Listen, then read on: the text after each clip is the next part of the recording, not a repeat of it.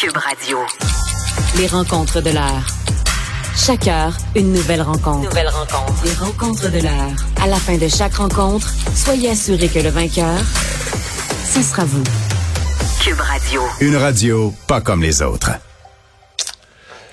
On va maintenant parler euh, affaires juridiques avec Nada Boumefta, avocate en droit criminel et protection de la jeunesse. Bonjour Nada. Bonjour, monsieur. Bon, ben l'UPAC euh, s'est trouvé un nouveau dossier. oui, en fait, j'ai entendu en parler un peu plus tôt en nom de Mario. Tu as tout à fait raison. Là. Quelque chose qui, euh, j'espère, sera pris cette fois-ci de la bonne façon et je vais m'expliquer.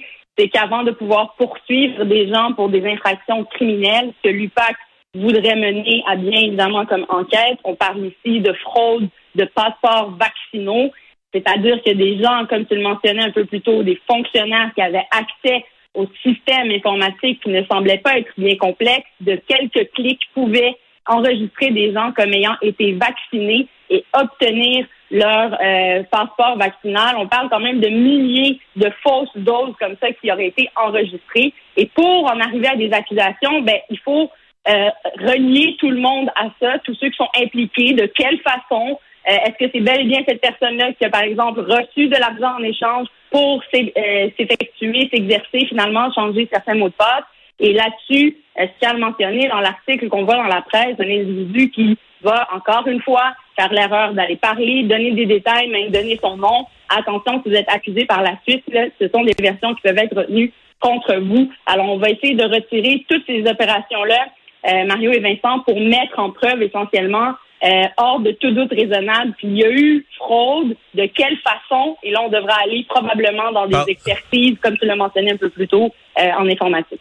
Parle-nous un peu de, des différentes accusations là, pour celui, un fonctionnaire de la santé qui se fait payer là, pour rentrer un faux, une fausse vaccination dans le système, quelqu'un qui fait une copie là, de, de, de, qui fabrique un passeport vaccinal, l'individu qui qui paye, là, celui qui paye 1000 pièces mettons pour s'acheter un faux passeport puis le fait télécharger dans son sel. Toutes des ils font toutes des actions différentes euh, mais lesquelles peuvent être accusés de quoi là?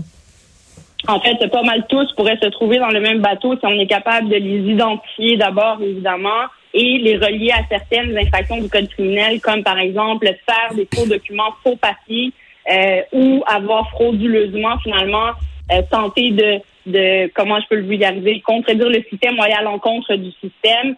Euh, donc, ça peut être également un méfait public si jamais on y va jusque-là. Et tous ces gens-là pourraient se retrouver dans cette espèce de grosse fraude qui sera présentée probablement avec plusieurs co-accusés. Et c'est là où je mentionne de faire attention parce qu'il y a plusieurs avortements de procès qui ont eu lieu, des vices de procédure qui ont été soulevés par les avocats de la défense qui ont mené euh, à, des avortements de procès ou à des finalités finalement. Ouais, mais là, l'UPAC, l'UPAC doit de les, euh, les, mettre euh, au coin. Mais là, l'UPAC doit faire attention, pas à peu près. Là, ils peuvent plus se permettre. Imagine ça, là, ils ont la grosse affaire, arrestation, huit fonctionnaires de la santé, des, des informaticiens des informaticiens, des clients.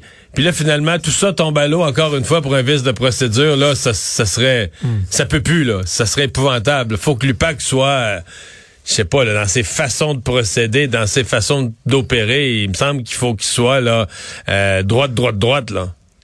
Ben, à la fin de la journée, il faut respecter les droits de tous et toutes. Donc, c'est certain, Mario, qu'avant d'en venir à des accusations, des mises en arrestation ou des perquisitions, par exemple, chez, chez ces gens-là, euh, j'espère que les mandats seront bien justifiés. Au-delà de ça, une fois qu'ils décideront de frapper, euh, de bien retenir tous les éléments de preuve, là, il y a peut-être une question de divulgation par la suite qui pourra être questionnée. Mais tout ça aussi, messieurs, il faut garder en tête que chaque cas est un cas d'espèce et que les autorités toutes les autorités, normalement, visent à bien faire leur travail. On devrait avoir confiance en eux. Alors, j'estime que leur travail devrait être bien fait en ce sens-là. Mais après, il y a tout un travail judiciaire qui va embarquer de divulgation de preuves, de respect, par exemple, de certains délais, euh, d'application de certains droits ou non. Alors, tout ça aussi pourra être questionné, mais c'est évident que lorsque c'est public de cette façon-là et qu'on a l'œil rivé sur ces autorités-là, on s'attend d'eux de pouvoir mettre la main dans le sac euh, des gens, finalement, qui ont commis ces gestes-là, mais eux aussi, rappelons, ils ont droit à des défenses devant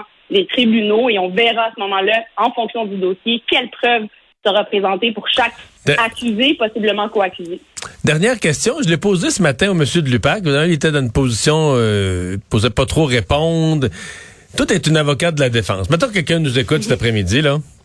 Puis là, ben, il l'a. Dans son sel, présentement, là où on se parle, là, il y a un faux code QR. il n'est pas vacciné pantoute, mais il y en a un. Il, est rentré au restaurant depuis deux mois parce qu'il y a un faux code QR. Il y a un faux passeport vaccinal. Là, il capote un peu. Il se rend compte que les gens avec qui il s'est arrangé pour avoir ça, qui a payé eux autres, la, police leur, leur court à peau fesses, il, il sent la soupe chaude.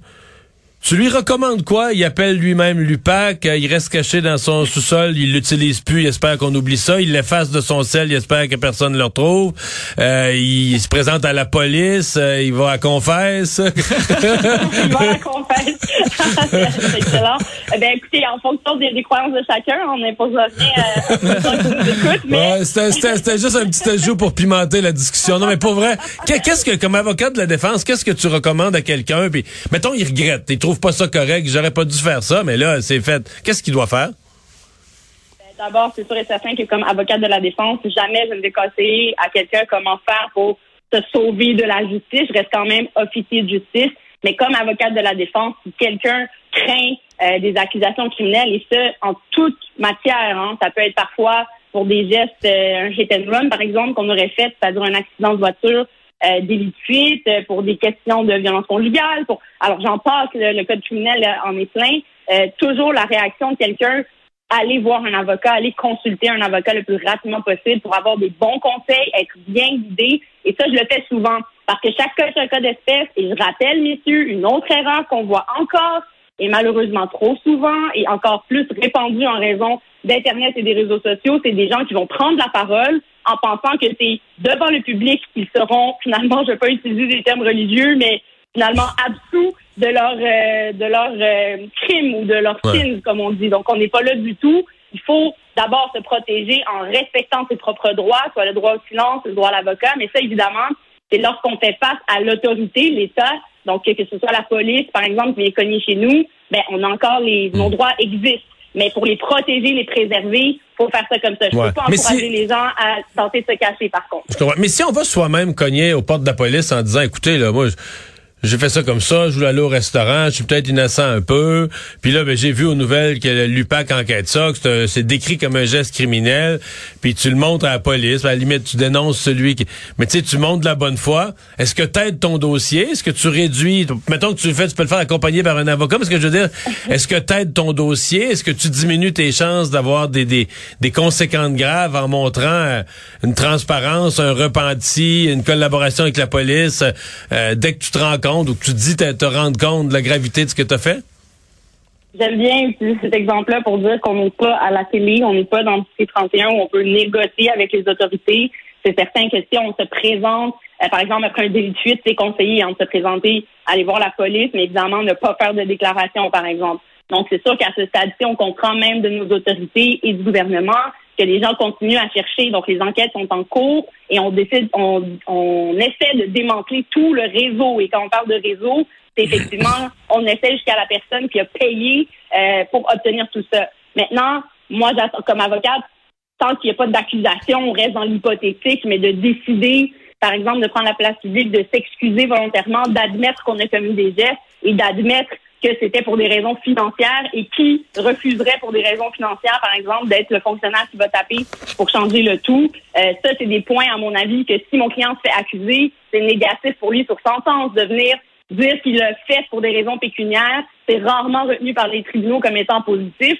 Et le fait de s'avancer, par exemple, de devenir quelqu'un qui va aider à l'enquête, ben là, tout dépend évidemment de la discrétion du DPCP. Il faut pas oublier que s'il y a de la preuve contre vous, rien n'empêche les policiers, en fait, de, porter accusation contre hmm. vous et de vous mettre dans le même panier et faire face à des conséquences judiciaires. Et je tiens à rappeler, hein, on part de base et de prémisse que c'était illégal. Il hein. ne faut pas oublier, messieurs, on n'est pas dans une situation où les gens ont découvert par la suite que ce qu'ils ont fait euh, n'était pas légal au sens de la loi. Le hmm. passeport vaccinal était exigé, il y avait des méthodes à utiliser, on utilisait notre carte euh, d'assurance maladie. Et ce que je soulève là, comme question euh, peut-être finale sur le sujet, c'est évidemment toute la question de sécurité d'information des gens. On l'a vu malheureusement avec des fuites et des pertes euh, dans d'autres domaines. Là, ce serait quand même questionnable à ce niveau-là. Et est-ce qu'on va se rendre à accuser même les gens d'avoir atteint ce système-là du gouvernement? Hmm. de façon frauduleuse? On verra. Et je tiens à mentionner peut-être qu'en défense, ben, plusieurs choses peuvent être soulevées. Euh, rappelons que dans ce cas-ci, quand il y a plusieurs co-accusés, on peut tous les mettre dans le même bateau, mais le rôle d'un avocat de la défense devient très important d'analyser la preuve pour chaque client, chaque personne qui sera accusée personnellement dans cette affaire-là et euh, voir aussi comment la présentation de la preuve se fera. Souvent, on présente ça comme des millions de dollars, mais finalement, notre client, et c'est là peut-être que ça va jouer, aurait eu seulement un passeport vaccinal à 1000 dollars. Ben, les conséquences peuvent varier à ce moment-là sur sentence, sur ce type d'éléments-là. Nada, le temps file, mais je veux qu'on revienne rapidement sur un dossier au Saguenay. Une, fait un jugement euh, concernant de l'assurance emploi discriminatoire qui aide une maire de la région. Oui, merci de revenir là-dessus. C'est un sujet que j'ai souvent mis euh, cette semaine. On va prendre le temps d'en parler aujourd'hui. Euh, ça touche plus le fédéral, c'est-à-dire les lois fédérales euh, en matière d'assurance d'emploi, mais quand même une avancée en termes de jugement, de décision au niveau, et là, ça va peut-être faire grincer des dents, mais de l'égalité des sexes. Et même si on est en 2020, le droit de la femme, à mon avis, il y a encore de la place à l'évolution, et ça dans plusieurs domaines. Mais en termes de droit, quand on voit quelqu'un qui est capable, par exemple, de contester, et la situation de cette dame-là est la suivante, euh, je vais y aller de, de souvenir, messieurs, vous me corrigerez si je me trompe, mais la dame, essentiellement, il avait intégré un emploi pour tomber enceinte finalement, euh, à partir en congé de maternité. Finalement, son emploi, entre-temps, se retrouve euh, effacé. Finalement, on, on, on, rejette son poste. La dame ne peut pas revenir veut demander de l'assurance emploi auquel normalement elle aurait droit et on lui refuse en lui disant ben madame, vous étiez en congé de maternité, vous n'avez pas cumulé suffisamment d'heures pour avoir accès à l'assurance emploi. Donc, situation quand même particulière, mais que plusieurs femmes probablement peuvent connaître, auxquelles elles peuvent faire face. Et la Cour lui a donné gain de cause et a invité, et c'est là où on voit le judiciaire aller influencer le légal, le législateur, le gouvernement à changer les lois et à s'adapter à cette réalité-là qu'est d'être femme.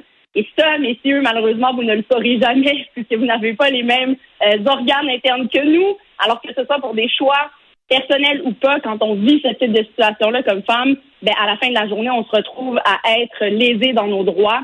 Et on a donc jugé que cette loi-là serait discriminatoire et qu'on devrait agir. Alors, j'invite nos gouvernements à se pencher là-dessus et à modifier le tout et surtout aux gens à dénoncer lorsqu'ils font face à ce type de situation-là pour faire bouger les choses. Merci, Nada. Merci. À demain, à demain messieurs.